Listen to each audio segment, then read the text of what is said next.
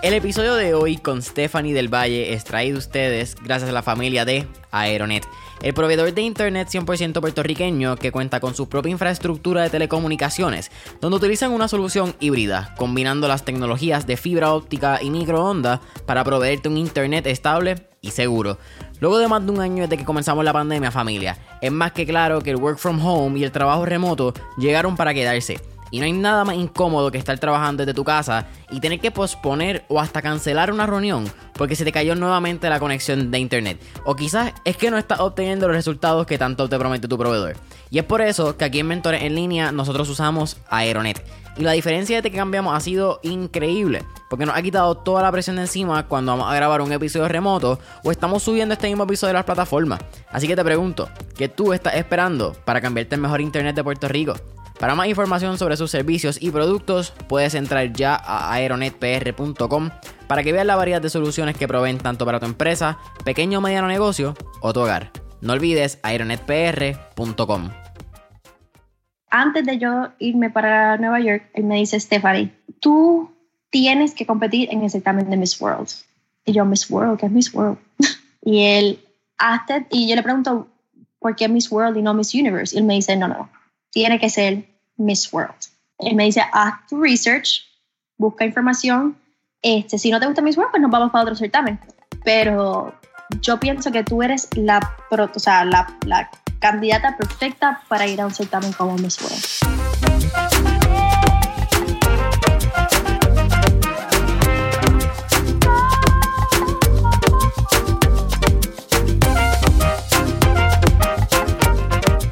Es la que hay familia? Mi nombre es Jason Ramos y bienvenido a Mentores en línea, un podcast donde hablamos con los empresarios e influencers responsables por las marcas más destacadas, para que así conozcas quiénes son tus mentores en línea.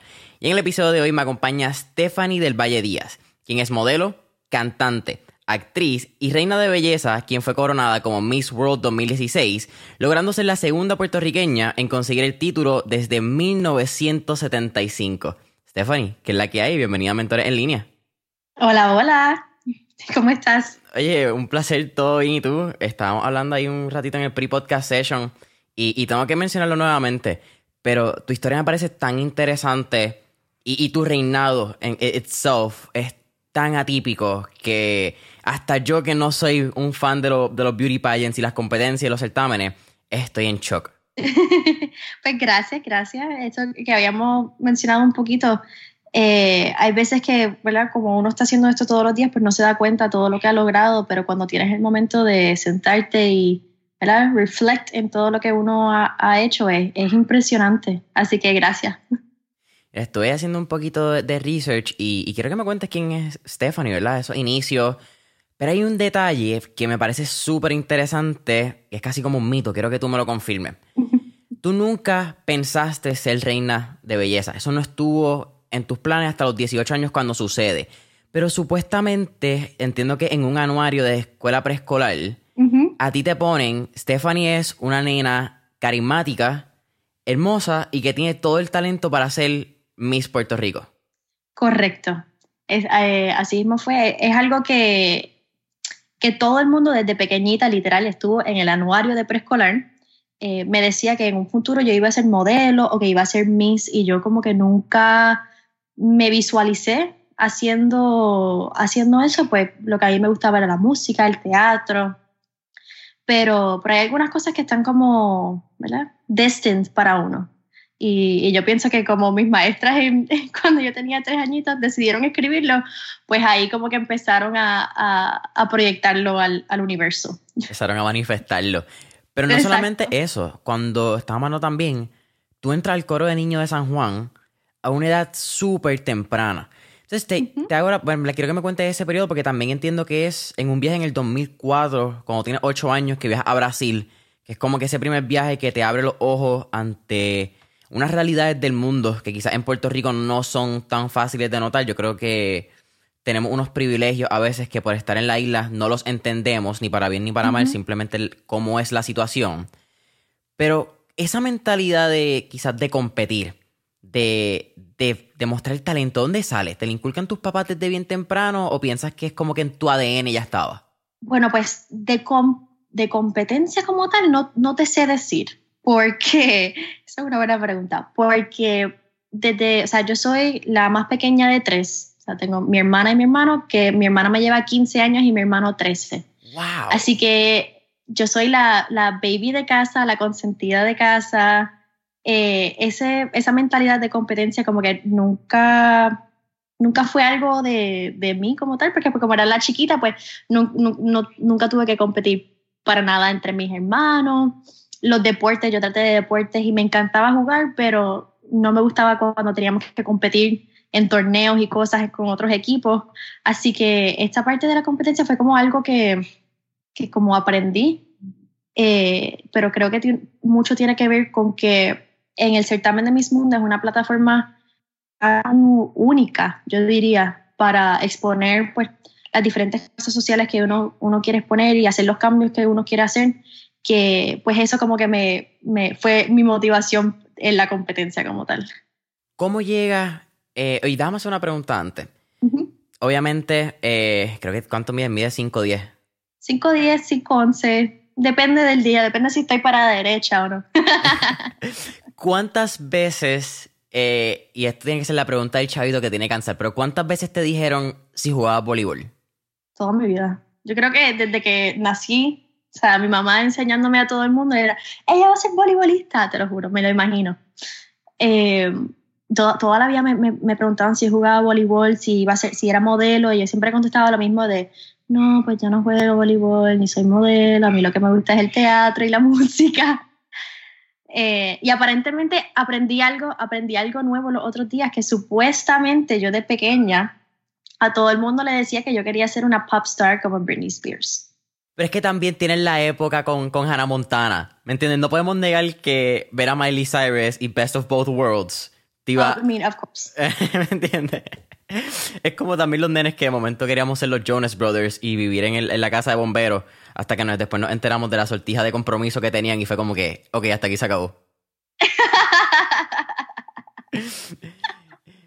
tú mencionaste que cuando tu pasión era el, el, arte y era el teatro, era la, música, pero tú sales de escuela superior y te vas a seguir tu sueño, te vas a estudiar comunicaciones y llegas a, a pre-law, eh, pre-leyes en Puerto Rico. ¿Cómo llega esta oportunidad y esa primera conversación que te presentan la oportunidad de, de Miss Mundo y ya tú conocías lo que eran los certámenes. Y déjame hacer un pequeño antes de tu, de tu contestación y disculpa. Para los que no sepan como yo, then again, yo me tuve que empapar de lo que eran los beauty pageants eh, ayer por la noche. No tenía idea que habían cuatro, que es Miss World, Miss Universe, Miss International y Miss Earth, ¿cierto? Y entonces Miss World es británico y empezó en 1951, que es el, que más tiempo lleva. So, más antiguo. Yeah. ¿Cómo pasa esa conversación? Entonces, ¿tú sabías de estos certámenes, de este bagaje de, de la industria que era? Bueno, pues yo llego a los mundos de certámenes porque no cumplí un sueño. Como mencionamos, pues a mí lo que me gustaba era la música, el teatro, y desde tercer grado en mi escuela yo estaba trabajando todo el tiempo, ensayando, haciendo de todo, eh, participando en los musicales que, que hacía mi escuela. Entonces, eh, la manera en que yo eh, hacían el casting era por seniority. Entonces, los, los seniors, los que se iban a, graduar, pues le daban los papeles más importantes porque era su último momento de, ¿verdad? De tener esa experiencia. Shine. De shine, correcto. Entonces, pues yo desde tercer grado trabajando, you know, climbing up the ladder para que cuando yo llegara a mi año senior, pues tener esa oportunidad. Llega mi año senior, ya yo había hecho muchos, unos cuantos papeles mm, secundarios eh, durante high school llega mi año senior y en la audición todo el mundo diciendo, Stephanie, excelente, te, o sea, vas a tener este papel espectacular. Pero después nos dicen que ya no van a hacer el casting por seniority. Entonces, cuando anuncian el listado de, de los personajes, eh, le habían dado los, los, papeles más importantes a, a estudiantes de noveno y décimo y solamente unos cuantos de seniors. Eh, Y yo y una de mis amigas que literal se fue a Tisch en NYU a estudiar teatro musical, a ella y a mí no, no, nos dieron nada. Entonces eso fue como, ¿verdad? Como si me hubiesen tomado el corazón y me hubiesen roto en trizas, porque yo estaba completamente decepcionada, tan ilusionada con ese papel, con ese último momento de mi año, de mi año senior. Y estaba bien, bien triste, bien triste, y, pensaba que pues, si no me escogieron a mí en high school, ¿qué me van a escoger en Broadway o qué me van a escoger en West End, you know? Entonces mi mamá vio lo, lo afectada que yo estaba por, por, por esto y ella decide motivarme buscando diseñadores para mi traje de prom. Entonces estaba, ella estaba buscando por Facebook a diferentes diseñadores puertorriqueños para comprarle o para hacer un vestido y llega a la página del diseñador Carlos Alberto, que para las personas que no lo saben, él es reconocido como el diseñador de las reinas. Y Carlos Alberto, porque él fue el que hizo el vestido de, de Zuleika Rivera cuando ella ganó en el 2006. Ese ha sido, ese ha sido to date el vestido más reconocido y más, ¿verdad? Espectacular de la competencia de Miss Universe. Entonces, pues él estaba mi mamá entra a la página de él y él estaba anunciando una competencia que él tenía antes que se llamaba La Musa de Carlos Alberto, que era una competencia de modelaje donde no necesitabas nada de experiencia, eh, solamente era una oportunidad para entrar al mundo del modelaje y trabajar con una persona tan reconocida en la industria y tan respetada en la industria como lo que es Carlos Alberto. Y mi mamá envía mi información para participar, no me dice nada, y ellos me seleccionan para participar. Y entonces ella me, me recoge de la escuela, me dice, Stephanie, mira, hice esto, te escogieron para que participe, do you want to do it? Y yo le dije, pues nada, ya este segundo semestre de, de mi año senior, ya yo envié todas mis solicitudes, no voy a estar haciendo el musical, o sea, ya el segundo semestre ya que los maestros como que no les importa mucho. Así que tenía tiempo y dije, pues vamos a hacerlo. Y gané esa competencia. Y él fue, o sea, y, Carlos Alberto ha sido mi mentor durante todo esto. Y una vez que yo empiezo en el mundo de modelaje, que me enseña, después de que yo me graduó de la escuela superior, él es el que me dice, antes de, antes de yo irme para Nueva York, él me dice, Stephanie, tú tienes que competir en el certamen de Miss World. Y yo, Miss World, ¿qué es Miss World? y él, hasta, y yo le pregunto, ¿por qué Miss World y no Miss Universe? Y él me dice, no, no, tiene que ser Miss World él me dice, haz tu research, busca información. Este, si no te gusta Miss World, pues nos vamos para otro certamen. Pero yo pienso que tú eres la, o sea, la, la candidata perfecta para ir a un certamen como Miss World. Y yo, pues, pues dale, pues vamos a buscar información. Obviamente en Puerto Rico lo único que se habla aquí es en Miss, Miss Universe. Entonces yo no sabía nada. Igual ese mismo día que estaba haciendo mi research me di cuenta que existían todos esos otros certámenes. eh, pero el Miss World me llamó la atención por la parte de belleza con propósito. Que para los que, no, para los que estén escuchando y no conocen, eh, Belleza con propósito o Beauty with a Purpose es eh, nuestra fundación eh, que, ha que desde el 1900, que comenzó en el 71 y desde entonces ha, ha recaudado más de un billón de dólares para diferentes fundaciones alrededor del mundo y básicamente es una plataforma donde cada candidata que participa en el certamen de Miss World y en su certamen de Miss Mundo local tiene la oportunidad de verdaderamente hacer unos cambios en su país, hacer, eh, ¿verdad? Create awareness, create change. Y lo vi pues como una, una oportunidad para hacer eso. Después de haber hecho tanto tiempo eh, eh diferentes trabajos comunitarios, ese tipo de cosas, pues dije, pues, let's let's shed some light onto, onto things I want people to know more about. Entonces esa fue como mi motivación para entrar a este mundo. Pero entonces, si no me equivoco, y quizás podemos atar lo que no lo hablamos con ese viaje que das a Brasil. Cuando tú ves entonces que Miss World tiene lo que este lado de belleza con propósito, beauty with a purpose, que podemos hablar y vamos a hablar un poquito más a fondo. Eh, eres la reina que más ha levantado, creo que fueron sobre 40 millones de dólares. Correcto. Eventualmente la, organización te da un puesto eh, fijo como embajadora de Beauty with a Purpose. vamos, vamos a llegar ahí. Creo que también hiciste viaje a Filipinas, Singapur, India, China. me va a dar una lección de, lo que es, ¿verdad? Todo esto. Pero, ¿qué, qué lucecita se prende en, en Stephanie cuando ella entiende que lo que ella vio en ese viaje de Brasil con la pobreza de un niño que tenía la misma edad tuya, al momento entonces de decir, sabes que vamos para adelante con esto de Miss Road, yo voy a mí. Pues, pues es, eso mismo, esa, como, como lo dijiste ahora, esa, esa lucecita, esa, esa llama que como que prendió en mi corazón, porque yo siempre desde que mencionaste, desde que fui a ese viaje a Brasil, siempre tuve esa como inquietud, esa molestia de qué más podemos hacer para personas como estos niños que están en la calle pidiéndome dinero, pero yo no les puedo dar nada porque si le doy uno, le tengo que dar a todos. Entonces, en la escuela superior yo hacía mucho eh, labor social, trabajando con diferentes fundaciones aquí en Puerto Rico.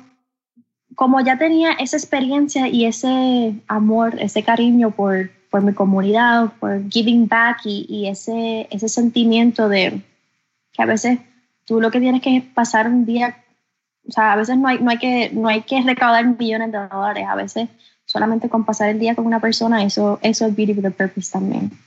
Y pues esta oportunidad surgió y dije, pues vamos, vamos, a, vamos a hacerlo vamos a, vamos a, usarlo no solamente en la parte de, de, beauty, ¿verdad? Lo, que es una reina de belleza típica de traje de baño y modelaje y todo eso, que obviamente pues me gusta, pero no era, no era mi, mi enfoque cuando decidí participar en Miss World. Incluso creo que Miss World ya no tiene competencia de bikini, ¿cierto? Correcto, desde el 2000 14, 2015, si no me equivoco, no, no tienen competencia de traje de baño. Obviamente, si estamos en un sitio tropical como Saña o Puerto Rico, este, pues las chicas pueden usar traje de baño y se, se graba como que de ellas divirtiéndose en la playa, pero de que, si la, de que una competencia donde vamos a evaluar el físico solamente, eso ya no existe porque, porque la mujer ha, ha evolucionado mucho más que solamente su físico. Entonces, por eso es que ya no se, ya no se hace. No, creo que es una competencia, digo, yo no, yo, a mí ni siquiera me gusta Miss Universe. Yo creo que yo soy como toda persona que de momento se sienta cuando ve, escucha a la mamá o a la hermana y es como que, ah, mira, quedan tres. Ok, pues vamos a sentarnos. O, ¿cómo es que se llamaba el. Ay, wow. El, el Steve Harvey. Quizás con Steve Harvey. Harvey. Entonces es que todo el mundo conoce Miss Universe y como que, ah, mira, pues vamos a ver si pasa un papelón otra vez este año. Pero entender que no tienen competencia de bikini. Entendéis que también en las competencias físicas, que le meten mucho eh, empeño, no sé la palabra, pero mucha dedicación o tiempo a otras áreas que no son el tradicional de... Que yo creo que eso es una, algo que se puede hablar, no sé cuán profundo quedamos irnos por el tiempo, ¿verdad? Pero a veces la imagen de, lo, de estos shows de belleza, particularmente Miss Universe, que es el más común, el, el que todo el mundo conoce, pero que se ha puesto entonces entre esa eh, controversia de cuán denigrante es para la imagen de la mujer, cuán se debería. Es bien interesante que Miss Rose reconoció eso y dijo, nosotros tenemos nuestro diferenciador y vamos a seguir dándolo a que Beauty with a Purpose, que al fin y al cabo es el corazón de la competencia. Bueno, si te das cuenta, el certamen de Miss World siempre ha sido como que el, el pioneer eh, en, esta, en esta industria, porque fueron los primeros, o sea, el primer certamen internacional de belleza se llama Miss World en el, que comenzó en el 1951. Entonces, este, en el 1970, si no me equivoco, fueron los primeros en coronar una reina eh, negra. ¡Wow! De, de, Granada. Entonces, también en el 71 eh, comienzan con lo que es Beauty with a Purpose, porque se dieron cuenta que la imagen de la mujer no tiene que solamente ver con su físico. Obviamente, pues, pues ciertamente de belleza va a estar ahí, pero, pero ellas pueden usar esta plataforma si son, son 120 candidatas que vienen a competir todos los años. Entonces, esa es otra cosa, somos el certamen de belleza con más candidatas eh, internacionales que participan, que eso para mí, no sé, yo siempre me siento bien orgullosa de eso porque son tantas personas uniéndose a una misma plataforma para hacer tantos cambios en el mundo. Y amo el certamen de Miss Mundo porque también en, en el año 2000 fue que comenzaron con, con lo que es el certamen como es ahora, con la competencia de deportes, talento, eh, multimedia, beauty with a purpose eh, y top model, que son, y ahora tenemos uno nuevo que se llama el Head to Head Challenge, que es una competencia de debate básicamente. Wow. Sí, que le está dando seis diferentes plataformas para que las mujeres puedan em, las mujeres que compiten puedan resaltar sus talentos. O sea, que no solamente vamos, estamos, no solamente te estamos evaluando por lo que están presentando en noche finales. Las chicas están un mes completo de competencia y están eh, siendo evaluadas en todos esos aspectos, porque no toda chica que, que le gusta modelar en bikini, por, por ejemplo, le gusta hablar en, en público. O, o, que le gusta cantar pueda, pasar, pueda hacer una pasarela de, de traje de noche. Entonces le están dando un momento para que todas las chicas que they have their different strong suits puedan brillar y que el mundo la pueda conocer y que el mundo vea que ellas no solamente son una cara linda, que ellas son personas inteligentes, personas talentosas, personas eh, con, con, con, metas más allá de una corona. Que eso es algo que a mí me encanta decir, porque ya el certamen, para, para las chicas que son Miss Mundo en todos los países, no, la, la corona es, es como formalidad, pero cuando llega tiempo de trabajar, nosotras nos enrollamos las mangas, nos quitamos la corona y nos metemos a, trabajar, ¿entiendes? Que, no sé, es que yo pienso que este certamen es, otra cosa y este año se están celebrando los 70 años, que la final se va a hacer aquí en Puerto Rico por primera vez en un país este, hispanohablante, que obviamente eso es un logro para todos nosotros también.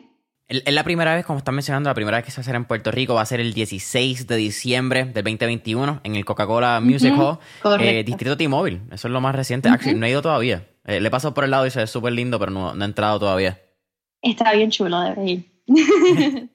pero vamos a estar ahí el, 16 de diciembre, sin duda alguna.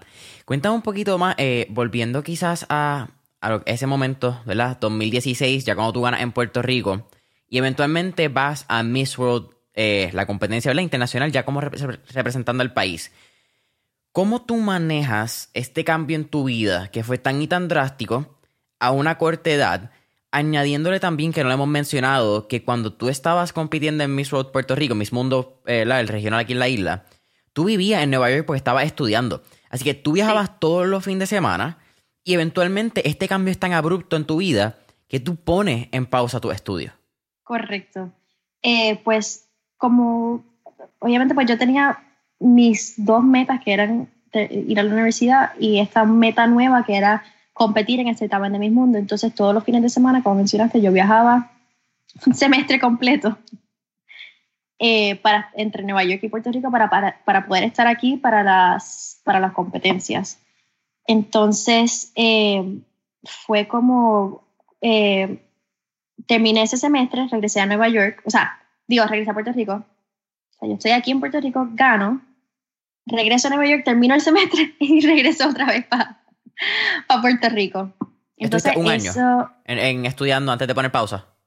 Correcto, un año. Bueno, un año y medio, porque ya cuando estoy en o sea, el, el, próximo semestre, yo estaba tomando ahí cursos online que traté de seguir haciéndolo ya como Miss World, pero se me hizo muy difícil por, por la manera en que los profesores estaban haciendo las clases online que tenían que estar eh, en la computadora a la misma hora que el profesor y pues obviamente si la clase era a las 4 de la tarde en Nueva York y yo estaba en Hong Kong que son las 4 de la mañana, pues como que no iba a estar haciendo mi trabajo al 100%. Entonces por eso decidí ponerlo en pausa eh, pero de lo que mencionaste fue liderar un cambio, o sea, 180, de ser una niña normal, ¿verdad? Quote unquote normal, o sea, una estudiante universitaria, una, una chica con muchos sueños, a de momento ser una imagen internacional, una role model para muchas personas alrededor del mundo, una persona con una plataforma y un poder ahora de hacer muchos cambios y ayudar a todas las personas que pude. Y estar representando ahora una organización de, en este momento, de 66 años. Así que te puedes imaginar la, la, gran responsabilidad que, que fue llevar el, el título. El episodio con Stephanie continúa en menos de un minuto. Pero antes, quiero hablarte de nuestro auspiciador, Diet Home, la compañía número uno de dietas personalizadas que se adaptan a tu presupuesto con comidas frescas y no congeladas. Lo maravilloso de Diet Home familia es que aparte de traerte la comida fresca y que tienen delivery en todo Puerto Rico, Dire Homes asegura de que puedan mantener un estilo de alimentación saludable y balanceado. Pero si me preguntas a mí, lo más que a mí me gusta de Dire Home es que te abre la cabeza a un mundo de oportunidades cuando viene al menú. Y si tú sigues estos próximos 5 pasos, tú también puedes comenzar tu nuevo estilo de alimentación hoy. 1. Entra a diethomepr.net o baja su aplicación en el App Store. 2. Elige el plan de tu preferencia. 3. Dale checkout y completa tu orden. 4. Espera en la comodidad de tu hogar u oficina mientras hacen tu entrega. Y 5. Disfruta de la fresca y rica comida que Dire Home tiene para ti. Para más información, entra ya a direhomepr.net o llama al 787-754-5616 y menciona que vas de parte de mentores en línea para que obtenga un 10% en el total de tu orden sin importar el plan. Me gustaría hablar contigo rápido, Stephanie, porque yo soy bien enfático en el podcast que a veces las redes sociales nos han dado una falsa imagen de lo que son nuestras responsabilidades en todos los aspectos. Porque a veces pensamos que ser influencer, tener los números, es hermoso porque son las fotos, son los regalos, son los unboxings, etcétera, etcétera, etcétera. Pero hay una gran responsabilidad y yo creo que también hay una gran presión emocional, eh, psicológica, eh, crisis emocionales que suceden cuando tienes un cambio tan abrupto en tu vida porque tú no lo soñaste. Es bien diferente y quizás en mi caso no lo he vivido, puede ser bien ignorante de mi parte porque nunca lo he vivido, así que no te puedo entender ni, ni a ti ni a mucha gente que lo ha pasado. Pero yo me imaginaría que tiene que ser bien overwhelming. en español la palabra sería, eh, qué sé yo, vamos a dejarla en inglés, overwhelming. Eh, de momento tú ser una niña normal, como tú estás diciendo, que sales, tienes tus amistades, puedes hanguear, puedes o no hacer nada, a de momento todo lo que tú publiques en las redes sociales tiene una consecuencia, todo lo que tú digas eh, en la voz del día, de la, luz también tiene una consecuencia. Quizás ya no puedes salir como antes, que te, hubiese gustado salir en pijama y en, en jumpsuit o whatever sea. Entonces, ese cambio, y más a los 19 años, yo creo que es difícil para gente con 25, 30, 40, 45 a una edad donde tú quieres ser libre tiene que estar macabro. Bueno, sí y no, porque en esa parte ¿verdad? De, de mi cambio de vida, pues sí, maybe estaba ¿verdad? missing out, no sé cómo decir eso en español, porque no, no estaba disfrutando de las cosas que una chica de 19 años normalmente estaría disfrutando, pero estaba teniendo muchas experiencias más que jamás y nunca las iba a poder vivir todos los viajes que estaba dando a diferentes, a diferentes países, a, las personas que pude conocer. Em, era como, era como, pues aunque me esté perdiendo esto, estoy ganando mucho más. Entonces era un sacrificio que en verdad como que cuando estuve en esta, en esta situación, pues obviamente me iba a con ganando mucho más, aunque tenía que hacer todo este sacrificio. Entonces, eh, es, que, es porque han sido unas experiencias tan inolvidables, tan únicas que, que, que he tenido en mi vida. Hay personas tan importantes que, que, he conocido como el nieto de Nelson Mandela, que me llevó a cenar a la casa de Nelson Mandela, donde yo me senté en la mesa donde él cenaba todas las noches, donde su esposa me cocinó, donde, o sea, donde el mismo nieto nos, nos, dio todo el tour en el Museo del Apartheid con las anécdotas de su abuelo, con todo ese tipo de cosas. Eh, o sea, ir a, diferentes este, sitios del mundo y, y, recaudar la mayor cantidad de dinero que se haya recaudado en este evento por X razón. Eh, ver también las cosas que habíamos dicho un poquito al principio, eh, las diferentes situaciones que diferentes países pasan que en Puerto Rico no vemos, como la pobreza extrema, falta de educación, eh, o sea, personas que viven en vertederos que no tienen ni de qué comer. Y eso es un tema bien interesante porque no queremos decir aquí que en Puerto Rico no hay pobreza, ni que no hay hambre, ¿verdad? Ni que no hay, el sistema de educación está patada arriba. Hay muchas cosas que sabemos y, que las damos, pues porque sabemos que, que están dadas. Pero Puerto Rico más allá del, ¿verdad? del estatus político, de partido, esto no tiene nada que ver con política itself. Pero a, nivel de, infraestructura, Puerto Rico tiene unos privilegios, que yo creo que es la palabra que podemos eh, utilizar, que muchos otros países no tienen. Y estos países pueden ser tan cercanos como... Y quizás a veces la gente dice, ah, pero eso es el extremo. Dude, pero es que el extremo está tan cerca. Es que... El extremo puede ser México. Exacto. Ese es el extremo. Decirlo así, dude, ese es el extremo, pero el extremo es lo que existe. Exacto. ¿Entiendes? Como que no es que o sea, en Puerto Rico, maybe eso no es lo que se ve, porque yo sí que hay, hay, hay pobreza en Puerto Rico, personas que pasan hambre y que les faltan eh, de las cosas básicas, pero es bien diferente porque aquí hay mucha ayuda, como lo que estabas diciendo. Aquí tenemos esa infraestructura. ¿Tú no ves nenes pidiendo dinero? No. Allá, en diferentes países que yo he ido, eso es lo normal, eso es lo, lo esperado. En países tan cerca como Latinoamérica. Exacto, porque los niños salen a pedir, a pedir dinero porque los papás están tratando de buscar trabajo. Entonces, como los papás no consiguen trabajo, pues los niños tienen que conseguir dinero. Y los niños también son los encargados en buscar la comida, aunque sea del vertedero, porque ellos se lo llevan a la casa, lo limpian y se lo comen. Wow, sí, no, es, bien fuerte. Yo no he tenido la experiencia todavía de, ir en un viaje misionero a, estos países. Creo que para ti tiene que ser bien fuerte una vez tú regresas y si ¿verdad? Vamos a hablar un poco de lo que es Beauty with a Purpose y lo que ya una vez tú ganas ese concurso. Eh, yo creo que podemos entrar en todo este tema. Pero tiene que ser, y esto lo he escuchado de otras personas que han tenido esta experiencia de, qué sé yo, ir a África, ir a, yo creo que en países como estamos hablando, Brasil es un país que tiene extrema pobreza y, se nota la favela. Eh, pero tiene que ser bien, again, eh, abrumante para ti llegar a, Puerto Rico y de momento ver tu cama, ver todos los privilegios que nosotros tenemos. Es como que, wow, yo estuve aquí en, viendo esto y nosotros tenemos todo esto. Como que tiene que ser una reflexión bien intensa y de agradecimiento, de simplemente ponerte en, una situación de ser agradecida y cómo uno puede seguir ayudando. Correcto, hay veces que uno, sea, en, esos viajes tú te das cuenta de lo verdaderamente, de lo que es verdaderamente importante en tu vida. O sea, uno piensa, ¿verdad? En el, en el mundo que vivimos, que no es que no sean problemas importantes, porque no porque uno sea peor le quita el tuyo, pero te das cuenta de, de lo importante que es que tenemos un techo sobre nuestra cabezas, que tenemos agua limpia todos los días para beber, para bañarnos, para limpiar, una cama para dormir, eh, comida, desayuno, almuerzo y cena. Eh, que podemos escoger qué comemos, no solamente que tenemos comida. Exacto, exacto, que podemos escoger.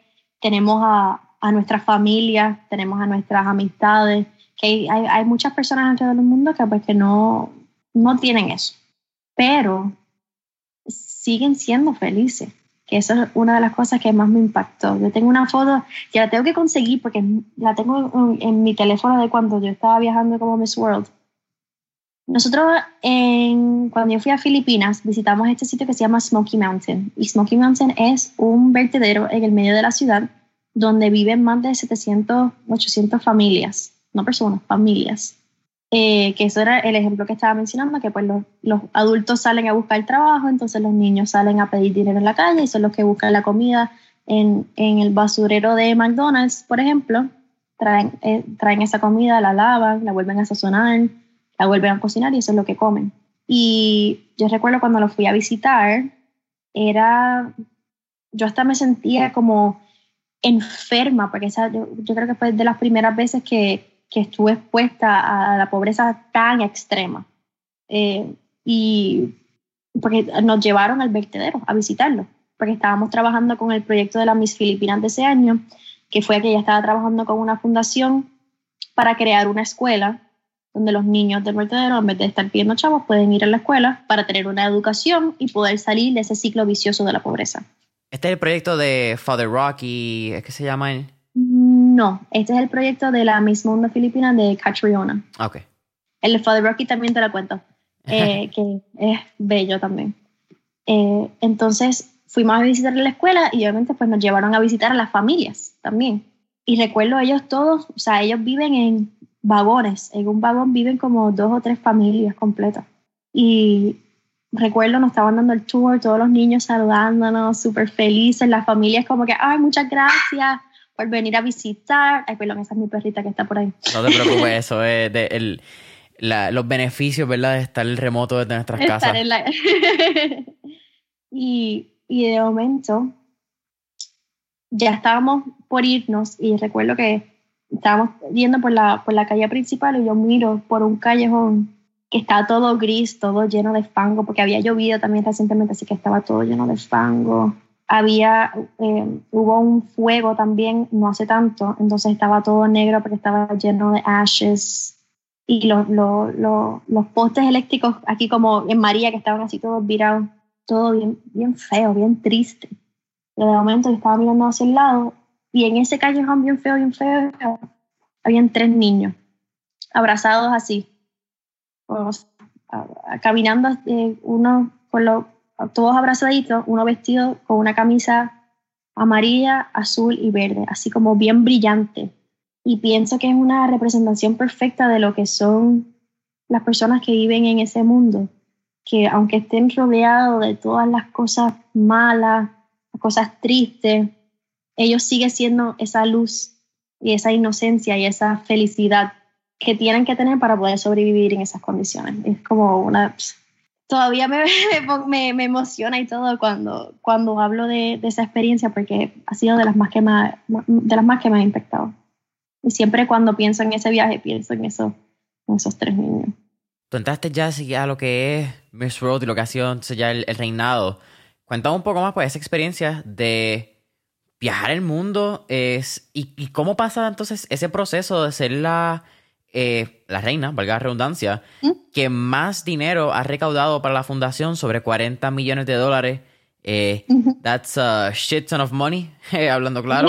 Eh, y, y, entonces viajaste a China, viajaste a India, viajaste a Filipinas, creo que también estuviste en Singapur, en el Chiachiang, aunque eso fue después, creo que fue el...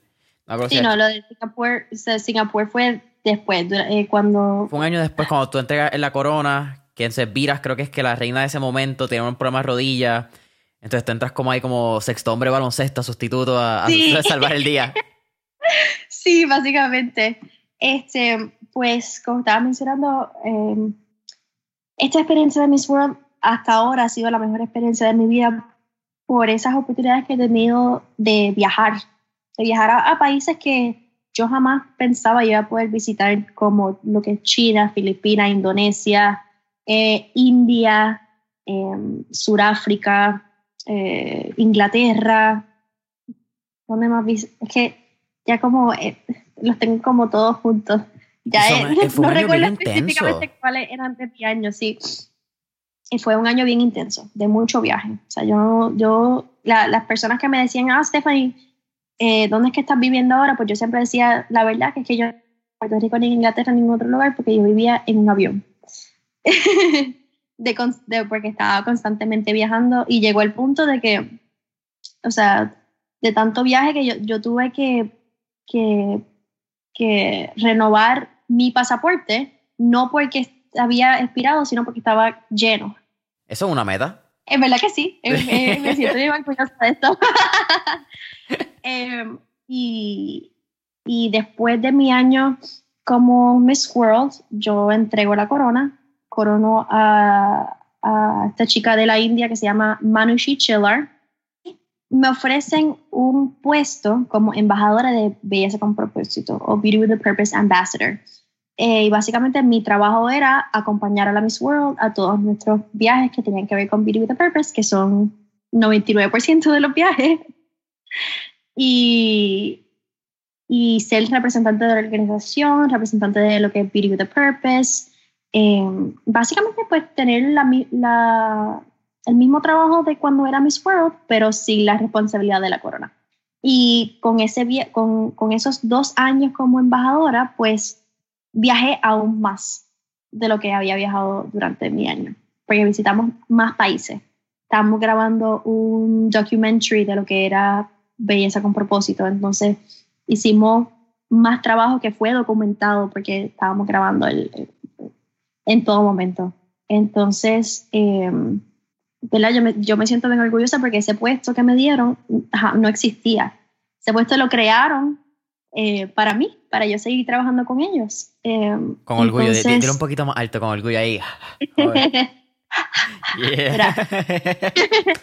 lo crearon para mí. Em, pero, pero, o sea, fue un, un orgullo, un honor y, y, y, seguir representando la organización aún ahora es como un sueño. Mira, tú acabas de decir lo que es la responsabilidad de la corona. Y eso era un punto que yo quería hablar contigo porque yo creo que desde el lado de los ignorantes y los que no sabemos tres pepinos de, de belleza y lo que son estas competencias, hay, unos, hay ciertos mitos y hay ciertas eh, creencias, la palabra puede ser eh, anormalidades, yo creo, que nosotros pensamos que es lo que pasa, que te ponen la corona y tú tienes lo que estábamos hablando quizás con los influencers, tú tienes los hoteles, los viajes, los shows, el multimedio, que todo una vida bien fácil ante las cámaras. Pero ¿cuáles quizás son esos dos o tres mitos que tú te diste cuenta que no eran realidad? Y eso es cuál realmente es el propósito de, una reina, ¿verdad? Ya con su corona, que no es simplemente, dale, fuiste y se acabó, como que vamos a disfrutar ahora. Pues eh, hay algo bien interesante sobre lo que es Miss World y la corona de Miss World. Y la corona de Miss World fue un regalo de la reina de Inglaterra hacia la organización de Miss World por el trabajo que nosotros hacemos de Beauty with a Purpose. ¡Wow! Yeah. Entonces, esa corona se usa solamente para cosas oficiales como la entrega de la corona, la coronación de la reina nueva, y todo evento que tenga que ver con recaudación de fondos, porque eso es lo que representa la corona. Por eso fue regalo de la reina de, la reina de la reina de Inglaterra. Esta es la corona azul, ¿cierto? La corona azul, que le llaman la corona, o sea, es azul porque si te das cuenta, ninguna de, la, de las coronas de The Royal Family de Inglaterra está hecha con, con, con, piedras preciosas azules. Por eso es que tú dices en una entrevista, y perdona que te interrumpa, que técnicamente tú eres la primera puertorriqueña que entonces se lleva esa corona, porque Wilnelia no había tenido esa per se. Correcto, Wilnelia tenía otra corona. Una corona este, que ya se quedó con ella, actually. Eh, yo, yo, hice mi research a mitad. Porque sabía los detalles, pero no sabía qué significaba. No, pero hiciste un súper buen research. Eh, pero sí, por eso es que yo digo que técnicamente fui la primera, técnicamente no, fui la primera puertorriqueña con esa corona azul, con esa corona que en los certámenes de belleza como que todos la mayoría de los certámenes de las otras competencias cambian la corona mucho, pero todo el mundo sabe, esa es la de Miss World, fue la corona azul. Pero, pero sí, eso es algo bien interesante. Entonces, el, el, trabajo de una Miss World, a diferencia de otros certámenes de belleza, no es, bueno, sí se hace, pero no es red carpet, ni unboxing, ni cover magazine, o sea, nada, o sea, sí se hace, pero no es la prioridad, porque ya la, la prioridad para nosotros es beauty with a purpose. Entonces, uno de esos mitos que me estabas preguntando que, que uno piensa de lo que es los certámenes de belleza y de lo que es este mundo es que es fácil muchas personas piensan como que, ah, todas las misas son como que unas tontas, porque no saben nada, o sea, ellas están ahí, están vendiendo su cuerpo y eso es lo único que hacen. Pero es bien difícil, porque yo siempre digo que deben, de las personas que dicen eso deben, deben pasar un día en, en nuestros zapatos, que son tacos bien altos, by the way, así que ya esa es la primera parte que es incómodo. ¿Cuánto tú mides con tacos, by the way? Depende del taco, pero puedo medir como hasta 6'3, 6'2. Ya, bro. Yo no soy alto, déjame dejar eso bien claro. Yo mido como 5'8". so, de momento cuando tú dices 6'3", yo es como que, hi. pero, pero sí, es lo que, lo que te había mencionado anterior, que nosotras, ¿verdad? Nos quitamos la corona y nos enrollamos las mangas para, poder, para, para trabajar. Entonces, em, muchas personas no saben que, o sea, muchas personas piensan que una vez que te ponen la corona, que es... Em, a bed of roses, o sea, que no hay nada difícil. Pero lo que no sabe es que a bed of roses has thorns. O sea, siempre hay sus su, su dificultades, sus complicaciones, sus sacrificios. Por ejemplo, yo, ¿verdad? Tuve todo, como estaba mencionando ahorita, tuve todas estas experiencias únicas y maravillosas viajando el mundo, tres años corridos, pero me perdí todos los cumpleaños de mi sobrino, eh, cuando nació mi sobrino, mis nenas, que las competencias de modelaje, la graduación, ese, ese tipo de, o sea, son unos sacrificios que, ¿verdad?, afectan a uno. Y además de eso, de momento ser esta figura pública que estás en una plataforma donde todo el mundo te va a criticar por, por cualquier cosa que haga.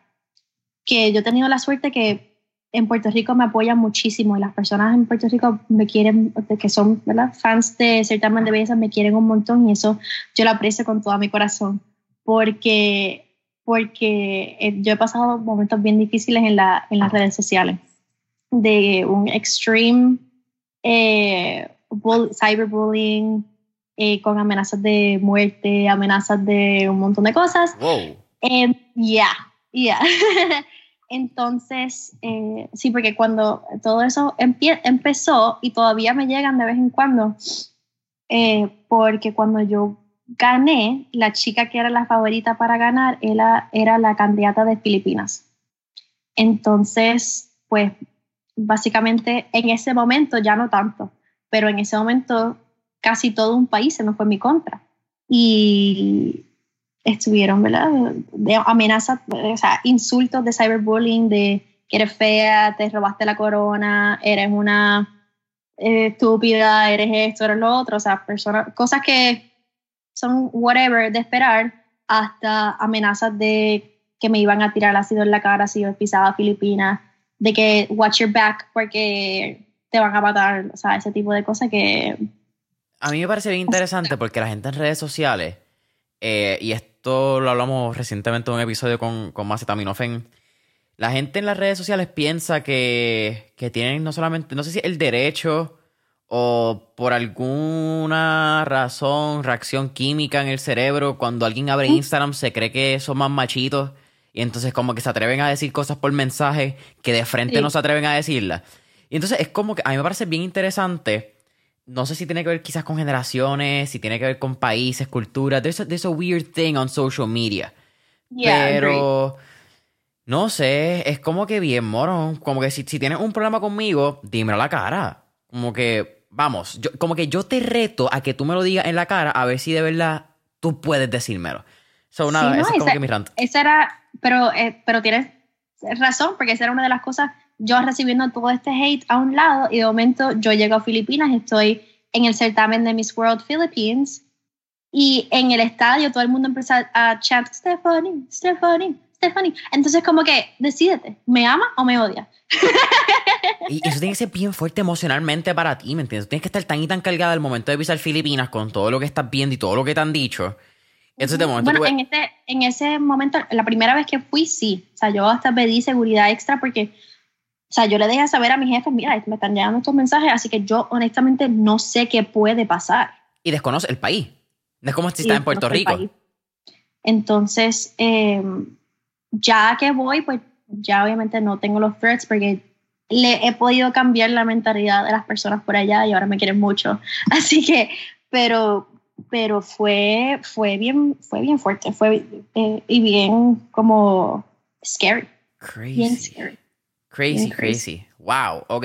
Y llegó, llegó un momento hasta que eh, en, esa, en esa noche final em, hubo un momento que la seguridad, o sea, que yo estaba en, en, el escenario, después de que se acabó el certamen, que yo estaba en el escenario este, y por X o Y razón se fue, se fue todo el mundo, o sea, se fue la organización local, la organización internacional, eh, la seguridad, y yo me quedé sola en el escenario. Bueno, pues te cuento, porque no lo quería hacer la historia completa. Ah, ellos se fueron, los, lo, mi jefe, ¿verdad? Los del certamen internacional, ellos me avisaron con tiempo, me dijeron, nosotros vamos a subir porque ya la cena está lista. Entonces tú quédate aquí, te tomas fotos con las personas que te tienen que tomar fotos, con los oficiadores y eso, y subes. Y la seguridad te va a estar velando. Entonces yo estaba con la seguridad, eh, me estaba tomando fotos. En una, eh, yo estaba en el escenario y en el, en el the edge of the stage, como que en el piso, había una nena chiquita pidiéndome una foto. Entonces, pues, tú sabes, yo con los niños, pues, I love kids. Entonces fui a donde ella, me agacho para tomarme la foto. Entonces ya no me ven, porque hay un montón de gente en el escenario. Entonces yo me tomo la foto, la nena así bien contenta que tiene que, cuando vuelvo a, a pararme, no había nada de seguridad me imagino que ellos pensaron que ya yo había entrado y no les dije nada.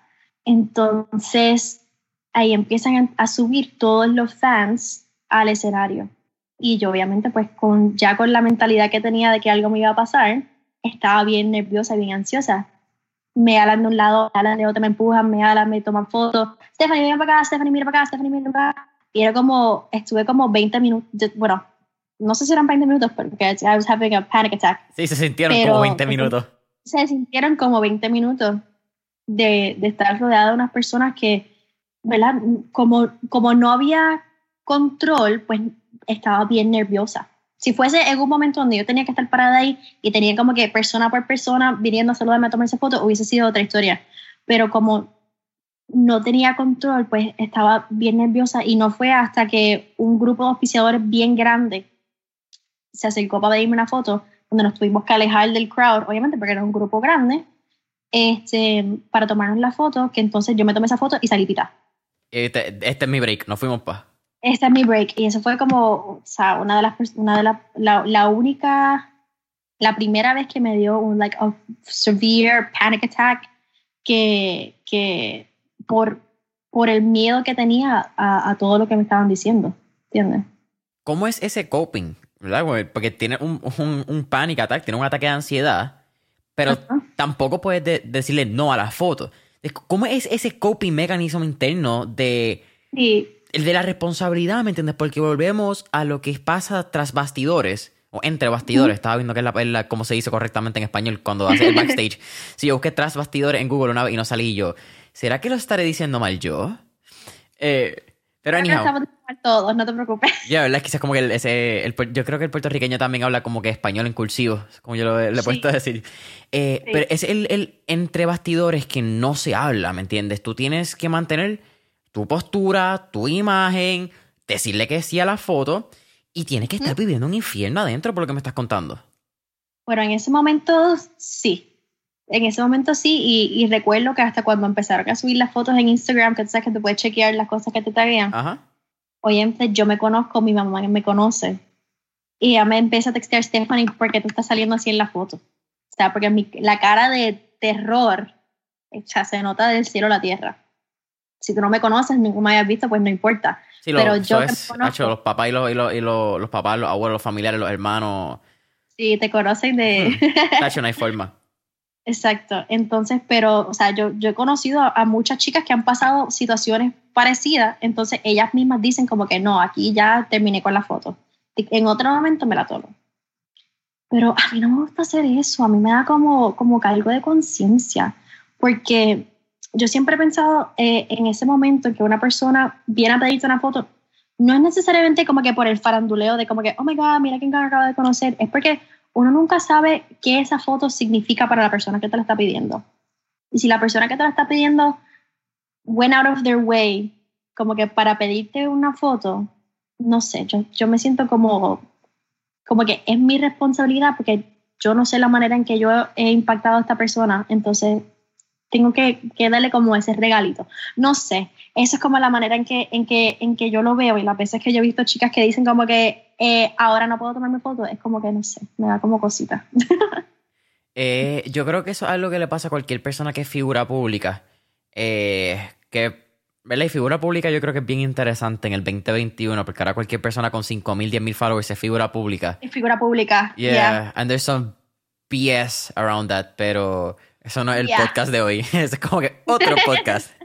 Eh, pero creo que es bien interesante tanto en deportistas como músicos, cantantes, atletas, whatever sea, en tu caso, las reinas de belleza, donde uno nunca sabe dónde viene la, la otra persona a tomarse fotos. Y creo que creo que esto es una cita de Miguel Bosé. Puedo estar equivocado si fue él quien lo dijo, pero él dice que como figura pública, si tú no estás en un buen momento ese día, es tu responsabilidad no salir de la casa. Porque todo lo que tú hagas fuera de tu casa va a salpicar en el día a otra persona por tu responsabilidad de figura pública. Y viniendo de una persona como Miguel Bosé, con la trayectoria que tiene, ¿me entiendes? Las épocas que ha vivido, una época bien eh, eh, análoga, o si queremos llamarle de esa manera tradicional, a una digital, habla mucho de las responsabilidades que él entiende que tiene como figura pública que yo creo que nuestra generación no la tiene. Y tú eres, wow, tú eres del 96, tú eres el comienzo de generación Z. Tú eres de las que Yeah. tiene ese privilegio de cuando nosotros metemos la pata decir que eres millennial y cuando los millennials meten la pata decir que eres generación Z. Codiciada y privilegiada. estoy, tú. estoy ahí en, en the cusp porque soy el, el penúltimo día Sí, del 96. eres como que ese, el, el- el shifter, te- es un, un área media gris. lo que le dicen en las redes sociales, el Zillennial. es Yeah. Nosotros pusimos una clase del 94, como que el 97, 98. Pusieron como ese. Porque es que no, ¿verdad? Nosotros no nos identificamos con ninguno de los dos. Entonces, Sí, yo, yo, yo, fíjate, yo marco, aunque la gente, la Z es del 95 al 2010, ¿verdad? Técnicamente, yo estoy contigo en esa parte de, lo- de los seniors, incluso yo soy 99. So, yo les tiraría un poquito más por, por ese milenio. Yo creo que el milenio cambia tantas cosas. Yo me acuerdo lo que es un celular sin internet. Desde mi primer Yes. celular, mi papá me comió las nolas cuando vio la cantidad de, de data que ya había consumido. Eh, y esto no era ni un iPhone ni un Partec, yo creo que eran los Razer, cuando tú podías todavía entrar a Los internet. Razer, claro. Eh, los Pearl, que era el que la abría. So, yo viví esa etapa donde el internet todavía no había llegado full. Y siento que cualquier persona 2001, mi hermana tiene do- mi hermana es del 2005 y la diferencia generacional es bien grande. Eh, Son unos gaps No, interesantes. nosotros también somos así como pre-Facebook, bueno, no pre, porque nos- yo lo usé, ¿verdad? De teenager, pero que crecimos sin la necesidad de estar constantemente pendiente de lo que otras personas piensan de uno. ¿Tú tuviste O MySpace? sea, yo no tuve MySpace porque no me dejaron, ¡Ey! pero yo lo quise. Este, yo abrí mi Facebook en octavo grado, porque ahí fue cuando mi mamá dijo, pues, ok, pues, you're old enough, puedes abrir Facebook. Wow, quiero que sepas que I relate so much con lo de MySpace. Mi mamá me dejó tener Facebook muy temprano. Yo, yo siempre, y le doy gracias a mis viejos porque lo que ellos hicieron hoy en día yo lo considero que estaría mal. Mira qué interesante. Mis papás me dieron Ujú. celular y, y yo tuve Facebook creo que a los 8 o 9 años, 2008, cuando llegó bien rápido yo tuve. Ahora Wow. eso está súper mal. Ya. Pero el hecho de que ellos me dieron esa libertad y esa confianza en ese tiempo y espacio cuando todavía se estaba descubriendo lo que era esto, a mí me ha dado un conocimiento y una ventaja donde yo bien rápido supe las ventajas de los negocios que había en las redes sociales, cómo yo podía mercadearme, cómo yo podía conectar con personas. So, eh, eh, es bien interesante cómo quizás es mi historia, quizás es como yo lo, lo asumí, quizás no es para todo el mundo. Pero lo que Ujú. hoy en día se ve mal, yo se lo agradezco a mis viejos. Porque también, exacto, eh, hijo, la historia, volviendo al punto, eh, no me dejaron tener MySpace. Mi mamá decía que MySpace era muy calle.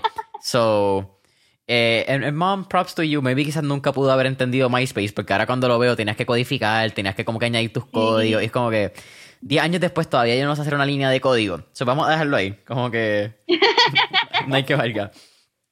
Mira, cuéntame un poquito de lo que entonces Reignite Puerto Rico. Eh, creo que es tu, tu proyecto más reciente. De una vez podemos hablar eh, y le damos full a lo que va a ser la noche final de concurso el 16 de diciembre del 2021. Eh, Coca-Cola Music Hall. No, eh, noche, gala final, ¿es como el nombre correcto? La noche final. La noche final del La concurso de. Miss World 2021, exacto. Ujú. Correcto, pues este, este año la organización de Miss World ha designado a mi fundación sin fines de lucro que se llama Reignite Puerto Rico, eh, cuyo nuestro objetivo es inyectar, ayudar a inyectar, eh, ay la palabra, desarrollo económico eh, para Puerto Rico. Y este también obviamente pues es nuestro primer proyecto para poder hacer esto, ya que el reconocimiento que va a tener a, a nivel internacional eh, va para la economía, va a ayudar al turismo en Puerto Rico, eh, especialmente en unos momentos donde el destino y la marca del destino ha sido tan afectado pues por Huracán María, los terremotos, pandemia, o sea, hemos pasado una por una cosa y después otra y otra y otra. Ricky Eh, renuncia. y también pienso, todo lo, todo lo que ha pasado en Puerto Rico. es como que puedes sacar un eh, checkmark que- y decir, ok, esta, esta, esta, esta, ¿cuál más? ¿Cuál más? ¿Algo más? este, que también este, va, va- pienso que va a ayudar a la moral de la, del, del puertorriqueño como tal, porque ya no vamos a estar en el, en el, en el mundo, en las noticias como cosas negativas, sino por lo menos algo positivo, algo que va a brindar mucha alegría para, para Puerto Rico. Entonces, eh, pues la fundación está trayendo el certamen de Miss World a Puerto Rico, eh, ya que el 2020 no se celebró por la pandemia, pues está celebrando ahora en el 2021, los 70 aniversarios, así que vamos a tener muchos eventos pasando. Se espera, pues, estamos, eh, se espera que todas las Miss World pasadas puedan poder estar aquí en Puerto Rico eh, para esa noche final y para otros eventos que queremos tener. Eh, las chicas van a estar llegando el 21, el 21 es como que el día oficial de llegada para todas las candidatas, pueden llegar un poco antes, poco después, pero el día oficial de llegada es el 21 de noviembre, van a estar aquí hasta el 17 de diciembre. Wow, eso es casi un mes en la isla del encanto. Eh, son 28 días, 28 días. Entonces las chicas van a estar, el, el, punto de, de este evento es poder promocionar a Puerto Rico como destino no solamente que somos playa ni que solamente somos San Juan. O sea, nosotros, Puerto Rico, a mí me encanta, todas las veces que, que, yo he viajado y me dicen, ¿cuál ha sido lo más que, o sea, el país que más te ha gustado visitar? Sí, tengo muchísimos países que me han encantado, pero Puerto Rico es bastante único porque es una isla, un archipiélago tan pequeño, con tanto para ofrecer. O sea, cosas únicas que, que, que podemos encontrar aquí. Entonces, Vamos a, tratar de llevar a las chicas norte, sur, este y oeste para que puedan conocer todo lo que es Puerto Rico, toda nuestra cultura, la gente. Em, que esa es una de las cosas que, más quiero como, ¿verdad? Involucrar a la gente con las candidatas, porque, porque en Puerto Rico aquí somos fans de los certámenes de belleza, o sea, los deportes nacionales son este, la política de los certámenes de belleza, yo diría. Me siento bien atacado. it's true. No, no, estoy completamente de acuerdo contigo. El problema no eres tú, soy yo. Entonces, eh, poder ¿verdad? involucrar a todas las personas de Puerto Rico para que ellas también se puedan llevar esa, esa, esas memorias bonitas de nuestro país, de nuestra isla vamos a tener ¿verdad? la competencia, como siempre, la competencia de deporte, la competencia de, de top model, la competencia de, de, talento, que todas estas mini competencias eh, queremos que sean eventos para el público también, que puedan ir y puedan apoyar a la candidata que ellos quieran. Entonces van a tener muchos momentos de, de expo. Puerto Rico va a tener muchos momentos de exposure. Es un certamen que se ve por más de 2 billones de personas entre televisión y redes sociales. Eh, ya. Nada más. Nada más. Nada más. Dos billones, humilde. y La, la, la, noche final es transmitida en más de 120 países, si no me equivoco. 120 candidatas van a estar aquí. Bueno, se esperan, obviamente, que todas puedan entrar. Y, y nada, va a ser un show espectacular. Una maravilla para Puerto Rico. Mira, cuéntame, y es, no sabías que Big Night era una fundación sin fines de lucro, pero me parece entonces bien interesante porque, eh, ok, una pregunta que no le hemos hablado. ¿Lograste terminar, viraste a, estudiar en PACE?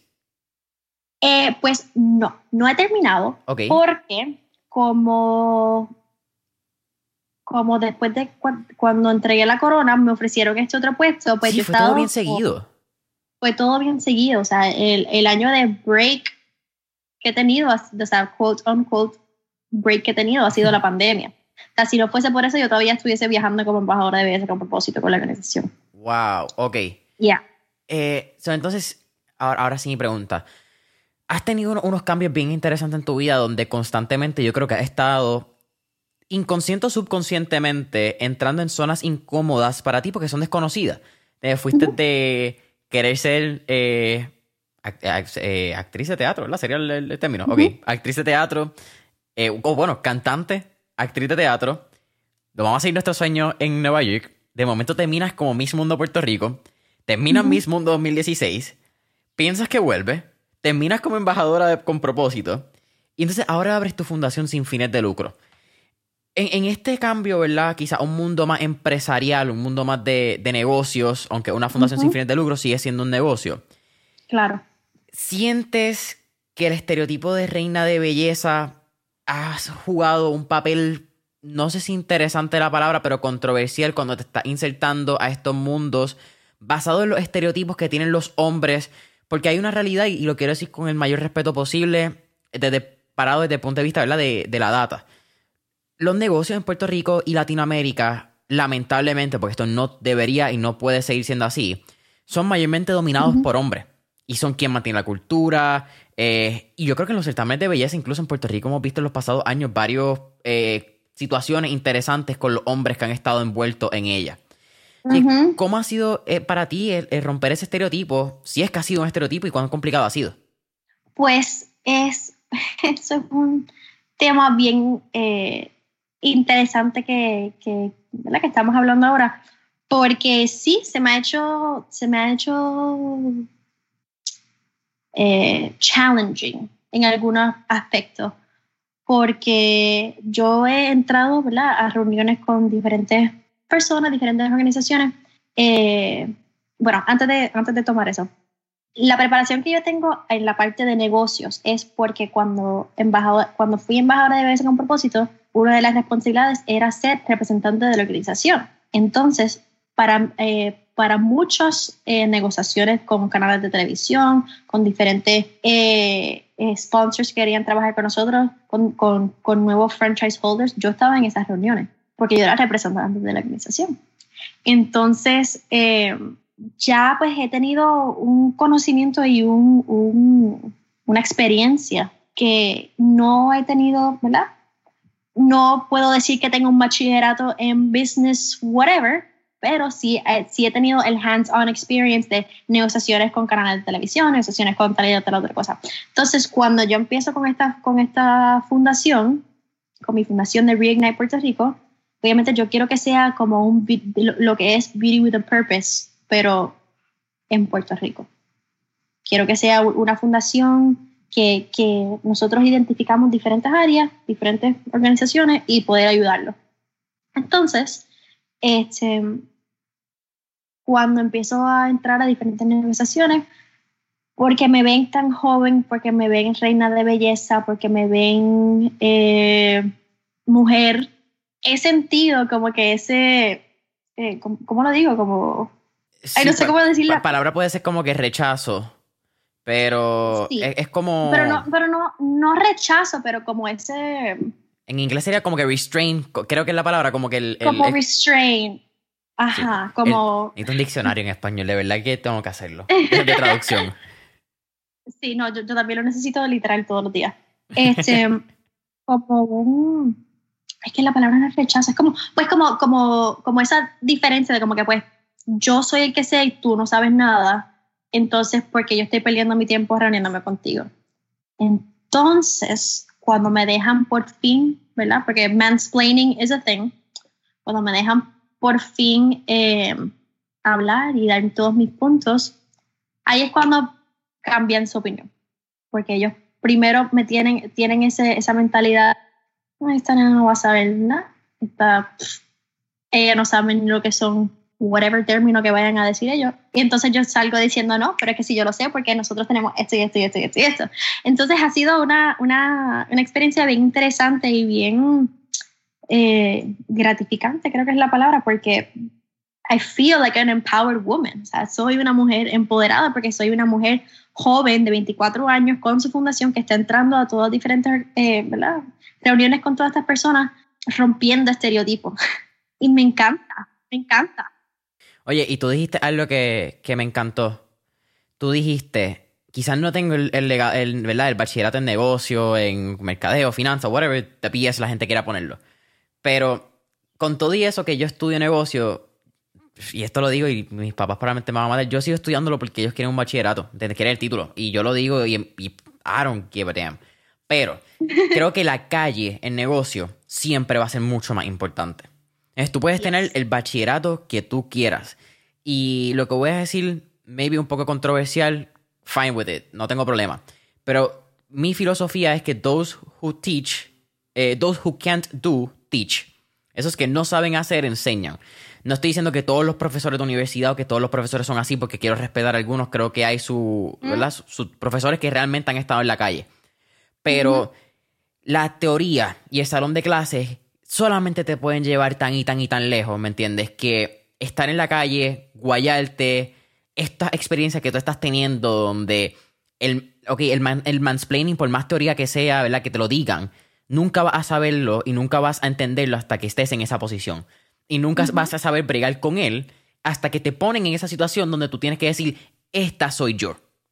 Y eso solamente pasa en la calle. So, creo que es hermoso en lo que, lo que estás creando. Creo que es simplemente bello y, y honestamente me alegra que una persona tan joven como tú tenga la oportunidad de, de estar en esas posiciones. Porque no estamos hablando de posiciones, ¿me entiendes? Con una sin fines de lucro de... Y again, respeto a todas las personas que hacen una sin fines de lucro. Lo que pasa es que crear una sin fines de lucro no es tan fácil como suena. Crear una sin fines de lucro es un 8. Es un dolor de cabeza. Eh, bien impresionante. Eh, persona que ha tratado, persona que ha fallado una. It's not fun. ¿Entiendes? Me quedo con mi negocio. It's hard. It's hard, as fuck. Eh, la gente no entiende que tienes que tener unas regulaciones federales, que es 501C3, donde si no tienes una 501C3 tienes que buscar un fiscal sponsor en que te llega, si no, no te van a dar dinero. Por tú registrar como non-profit no significa que eres una non-profit.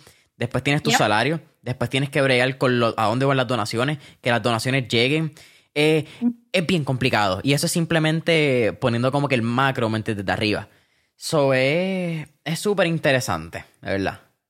Sí, definitivamente. Y ha sido pues un, un, learning curve para todos nosotros porque este, yo creé esta fundación, pero las personas que me están ayudando 100% son mi familia, mi papá, mi mamá, mi hermana, mi hermano. Este, estamos trayendo todo el mundo de la familia eh, porque ellos, por mí, entienden la responsabilidad de lo que es Miss World, la responsabilidad que yo siento que tengo con Puerto Rico, porque yo no podido hacer nada en Puerto Rico.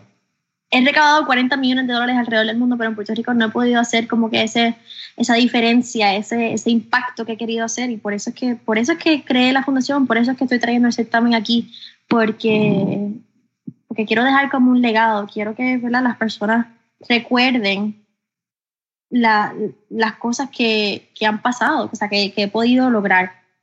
Que es, es una cosa que, que, yo siempre a mí me, me, gusta decir que, regresando un chin a lo que habíamos hablado ahorita de las redes sociales, maybe yo no tengo como que la mayor cantidad de followers, en, no todo el mundo me conoce, eh, pero sí muchas personas conocen el trabajo que he hecho. Y yo quiero que las personas recuerden no Stephanie porque ganó Miss World, pero Stephanie porque she did this, you know, she created this and maybe no saben ni qué es Stephanie, pero saben qué es lo que hizo, o lo que se hizo. Entonces, I don't know, it's just, yeah. Eh, tiene que ser súper rewarding para ti. Y yo tengo una filosofía y yo creo que también sale un poco de esta analogía y es una cita, al fin y al cabo, creo que es una analogía que tiene Mike, eh, Tyson, que tiene Mohamed Ali, que él dice que las peleas son ganadas fuera del ring, fuera del spotlight, cuando uno entrena, ¿verdad? Y, la cita es un poco más larga, pero esa es básicamente la analogía. Y con esa yo he creado un mantra de vida que al igual que las victorias públicas son importantes, para mí son más importantes las victorias en privado y mis derrotas en privado.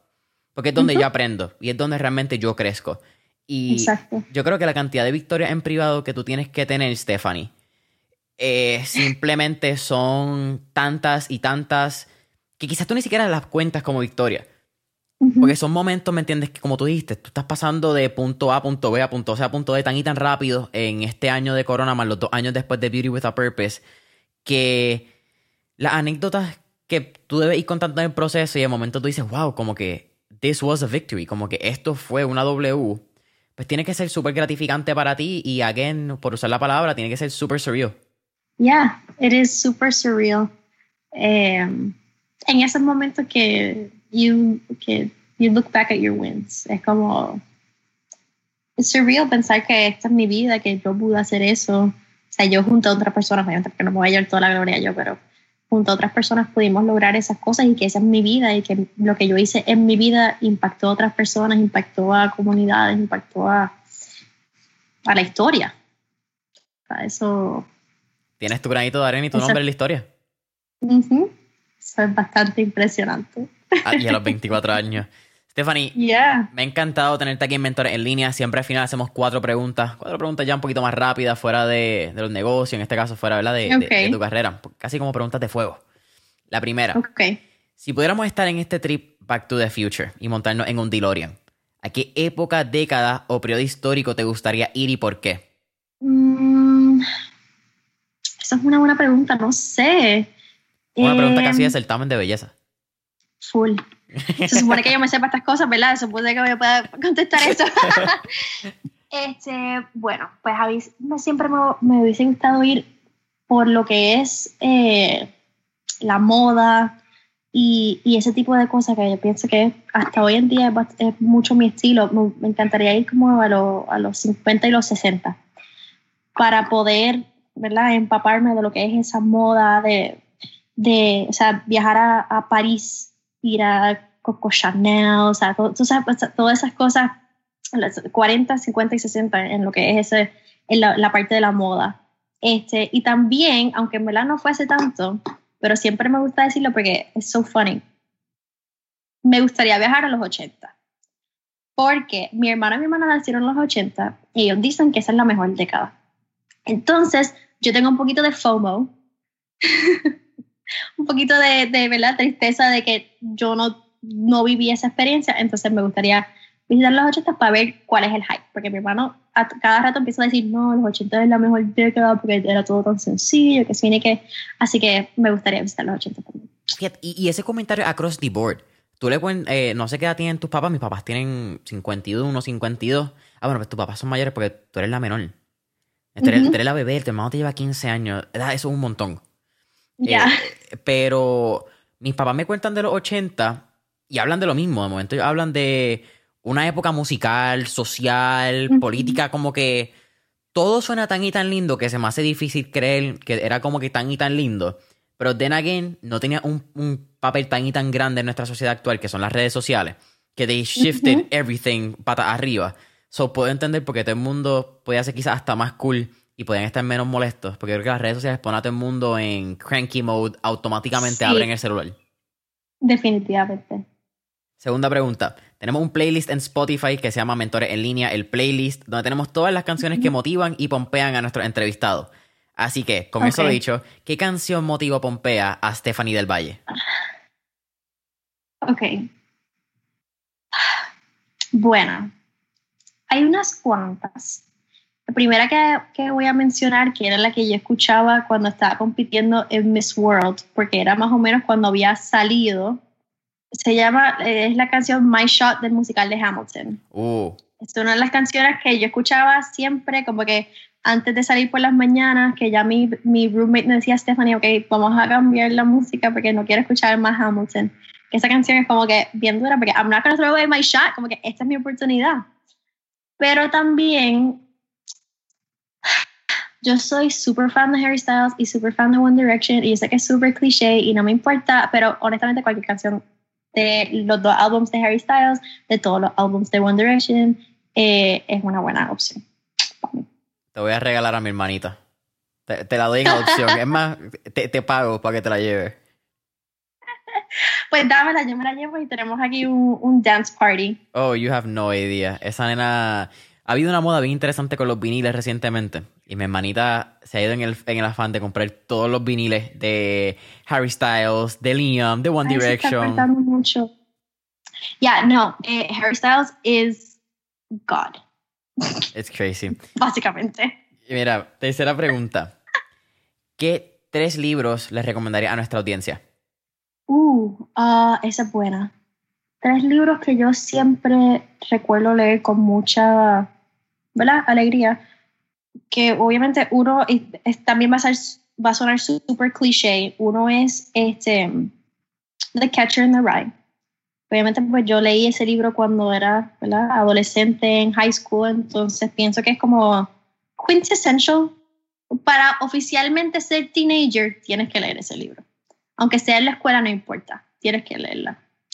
Eh, también uno de mis libros favoritos, porque es que la historia es tan bonita y la película también, es este, The Invention of Hugo Cabret, la película Hugo. No sé si la has visto. ese es uno, es un libro, it's like a children's book, o sea, it's a children's chapter book, pero es uno de los libros más bonitos que yo he leído porque te lleva como que en ese, en ese viaje, en esa historia, y ahí me encanta, ahí me encanta. Y eh, todas las de Harry Potter. ¿Sabes que nunca he leído los libros? Pues yo no he terminado de leerlos, pero me he leído hasta el tercero, porque pues he tenido tiempo extra, porque yo siempre he sido fan de las películas y mi hermana siempre ha sido fan de los libros. Entonces, desde chiquita, pues, como que tuve ese interés de, de leerlos. Eh, pero obviamente, pues, todo el mundo conoce la historia y la historia es espectacular y pues la historia de las películas es súper chévere, entonces la historia en, en, los libros es aún mejor. La única película y libro que tengo el, el, placer o privilegio, no sé cuál de las dos palabras sea correcta, es The Great Gatsby. So, me quedo bien ah, corto. Yes, ese es otro, e, ese es otro bien bueno. Pero, o sea, si tienes el tiempo de leerte Hugo, es que, no sé, es como magical. Es como, es triste, pero es, es magical. The Invention of Hugo Cabret. No tenía ni ese ni The Catcher in the, in the Rye. Eh, ¿No? No, ninguno de los dos. Así pues que tengo ahí estudio. Ese de The Catcher in the Rye a mí me encanta. Porque digo que es cliché porque todo el mundo que como que estudia literatura y writing y todo eso, dicen como que ese es su libro favorito. O sea, todo el mundo es como que súper cliché decir ese libro. Debe como 100 años de soledad. Full. es, lo, básicamente, o sea, el mismo concepto de, de, eso. Pero la historia es bien interesante porque tiene que ver con un, un teenager que está, ¿verdad? Viviendo las experiencias de teenager.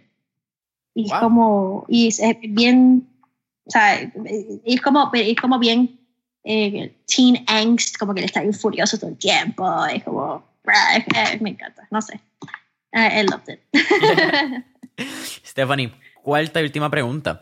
¿Cuál sería un último tipo de recomendación que le daría a nuestra audiencia?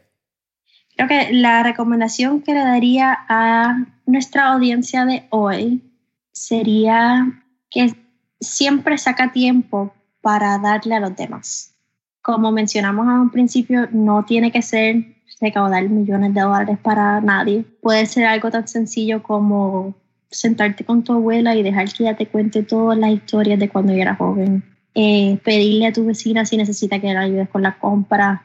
Eh, jugar con el niño que, eh, que vive en tu vecindario, que donde no hay niños, entonces no tiene con quién jugar. Son cosas, son cosas sencillas cuando uno lo piensa, pero que siempre hacen una gran diferencia. Entonces, sí hay que pensar en uno, pero también debemos sacar tiempo para pensar en los demás. Entonces, si tú sacas tiempo, a mí me encanta, por ejemplo, uno de los días em, que nosotros fuimos a celebrar cuando yo visité a South Africa, eh, fuimos a visitar en julio en el Día Internacional de Nelson Mandela, que es el día de su cumpleaños. Entonces, el día eh, lo que se celebra en el Día Internacional de Nelson Mandela es que todo el mundo en la comunidad tiene que trabajar un mínimo de 67 minutos para su comunidad. Los 67 minutos eh, em, son, eh, representan, ay, creo que es la, cantidad de años que él estuvo en la cárcel. Robin, Robin Island creo que se llamaba, something Island pues los 67 minutos representan los 67 años. Entonces, como él fue una persona tan importante, pues para darle, ¿verdad? Just give back to your community. Obviamente no tiene que ser ese mismo, ese mismo día ni ese mismo formato, pero por lo menos sacar algo de tiempo para, para pensar en, en, otras personas. Que pienso que en, en Puerto Rico es algo que a veces no hacemos y tener esa empatía con los demás es bien importante para tener una comunidad feliz, una comunidad saludable, una comunidad, o sea, saludable física y, emocional, mentalmente. Entonces, eh, eso es lo que yo diría.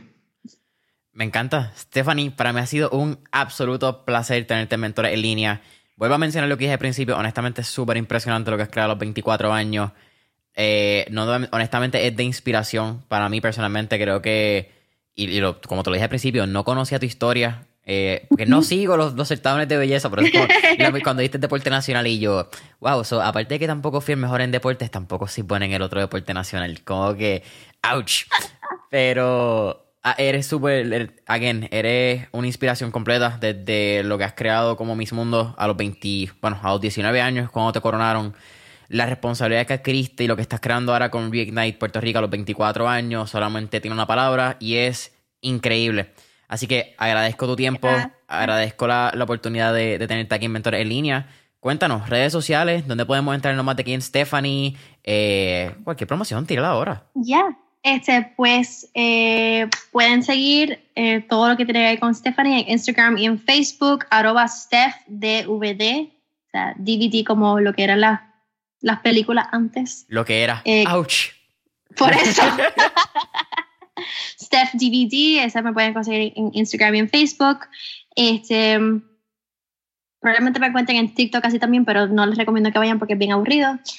Em, y, también la página de nuestra fundación Reignite Puerto Rico, así en todas las redes sociales, arroba Reignite Puerto Rico, em, donde ahí van a, va a tener más conocimiento sobre lo que vamos a estar haciendo con la fundación y con el certamen eh, cuando ya las candidatas estén por llegar.